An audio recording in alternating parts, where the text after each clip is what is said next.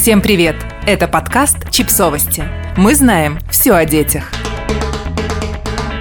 16 мифов и устаревших советов родителям, которые почему-то распространены и сейчас. Рекомендации и полезные советы в мире родительства постоянно меняются. А вместо суровых наказаний родители предпочитают разговаривать со своими детьми. Однако не надо углубляться далеко в прошлое, чтобы встретить множество советов, которые хоть уже и были признаны бесполезными и даже вредными, до сих пор часто дают молодым родителям.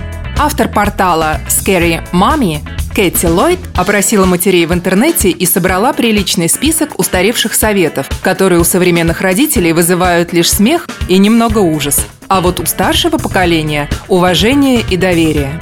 Вот что было в этом списке. Дети могут заболеть от холода. Можно ли считать вас полноправным родителем, если вы ни разу не слышали «одень его потеплее, а то заболеет»? Бабушки хотят видеть малыша, одетого в шапочку, носки, варежки, ползунки, распашонку, комбинезон и одеяло. Даже если на улице лето. На самом деле, новорожденным детям иногда требуется дополнительный слой, чтобы помочь им с терморегуляцией. Но по факту перегрев бывает намного опаснее переохлаждения. Если часто брать ребенка на руки, он вырастет избалованным. Так много людей думают, что маленькие младенчики способны манипулировать взрослыми, чтобы удовлетворять свои потребности в близости. Многие из нас слышали, что детям полезно кричать для укрепления легких. Если брать ребенка на руки, то можно его избаловать. А долгий плач – это единственный способ заставить ребенка утомиться и заснуть. Но ни один из фактов не является правдивым. Ни один. Надо спать, когда спит ребенок. У многих родителей уже выработалась аллергия на этот совет – нет, если у вас есть возможность и желание спать вместе с младенцем, то в этом нет абсолютно ничего плохого. Другой вопрос в том, что у большинства матерей есть еще миллион других дел, вроде работы или старших детей. А потому все их проблемы с переутомлением и недосыпом этим советом не решаются.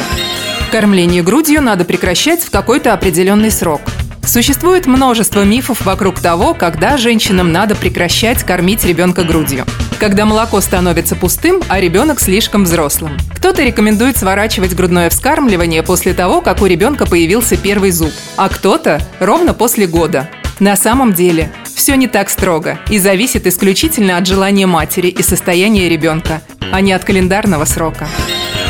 Чудодейственные средства от колик – Младенческие колики окутаны множеством мифов и противоречивых советов. Так, например, одна мать рассказывала, что ей советовали добавлять козье молоко в смесь, чтобы ребенок переставал мучиться животом, а другой рекомендовали давать ребенку кулейт – быстро растворимый сладкий напиток. Еще одна женщина поделилась советом кормить ребенка вишневым желе. На самом деле, колики – это загадочное состояние, понять которое педиатры мира до конца так и не смогли. Поэтому на 100% эффективного способа борьбы с ними не существует. Давать ребенку мед в качестве анальгетика. Вот вам еще бабушкин совет. Намазать руку ребенку, у которого режутся зубы, медом. Якобы он должен помочь от болезненных ощущений в деснах.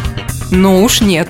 Детям до года не рекомендуется даже пробовать мед, а в идеале воздержаться от его употребления до трех. У маленьких детей мед может вызвать бутулизм или сильную аллергическую реакцию. Старые добрые прорезыватели из морозилки справятся с зубной болью намного эффективнее и безопаснее. Если щекотать детей, то они будут заиками.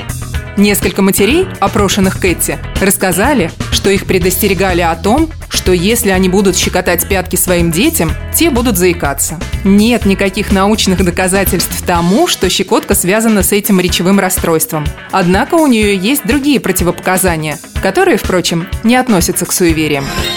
Переверните ребенка вверх ногами, если у него сбился режим сна. Младенцы часто путают день с ночью, и это довольно быстро регулируется при помощи введения режима сна. Однако, оказывается, все это время был способ и проще.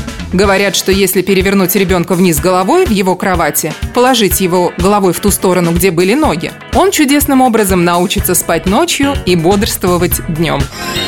Родимые пятна появляются не просто так – Одной женщине теща рассказывала о том, что у нее родился ребенок с родимым пятном, потому что во время беременности она сильно испугалась змеи. Выяснилось, что за появлением родимых пятен стоит целая околонаучная теория. Якобы если мать пережила сильное нервное потрясение во время беременности, то на теле ее ребенка обязательно появится пятно.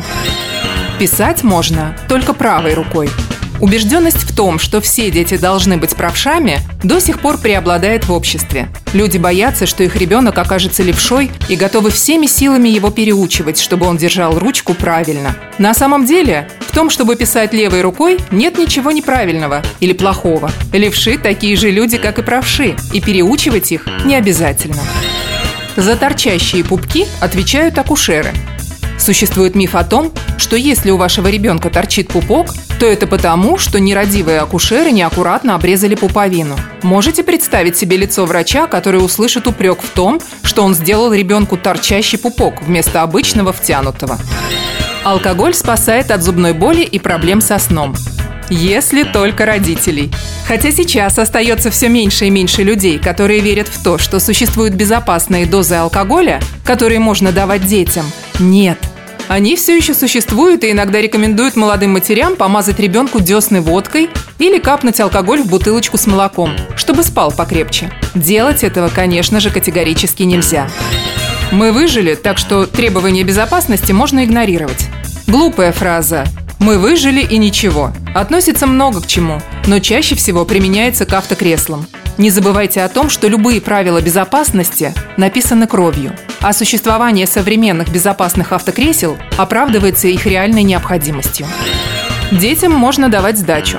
Некоторые до сих пор считают ребенка достойным соперником для спарринга, а потому советуют давать сдачи всем, независимо от возраста. Кусайте ребенка, если он укусил вас за сосок. Не бойтесь дать тодлеру в лоб, если он неосторожно играет. Поцарапайте ребенка в ответ, чтобы он понял, какую боль причинил вам. В реальности же не стоит делать ничего подобного, если вы не планируете превращать свою семью в бойцовский клуб и отказываться от доверительных отношений с собственным ребенком. Ребенка надо укладывать спать на живот. Это устаревший и небезопасный совет. Да, это та самая ситуация, в которой многие выжили и ничего. Однако не стоит забывать о том, что многие не выжили. Современные педиатры единогласно рекомендуют класть детей спать на спину, в пустую кроватку и на жесткий матрас. Это помогает существенно снизить риски смерти младенца от СВДС и удушения. При сильном жаре ребенка надо обтирать алкоголем. Еще один сомнительный совет, в котором задействован алкоголь. До недавнего времени обтирание детей алкоголем от сильного жара считалось действенным способом понижения температуры. Однако делать этого все же не стоит. Вопреки мифам, алкоголь способен усугубить состояние ребенка, а еще может отравить его организм. Если уж хочется ребенка чем-то обтирать, воспользуйтесь водой комнатной температуры. Ледяной тоже не надо. А лучше просто дайте ему жаропонижающее. Подписывайтесь на подкаст, ставьте лайки и оставляйте комментарии. Ссылки на источники в описании к подкасту. До встречи!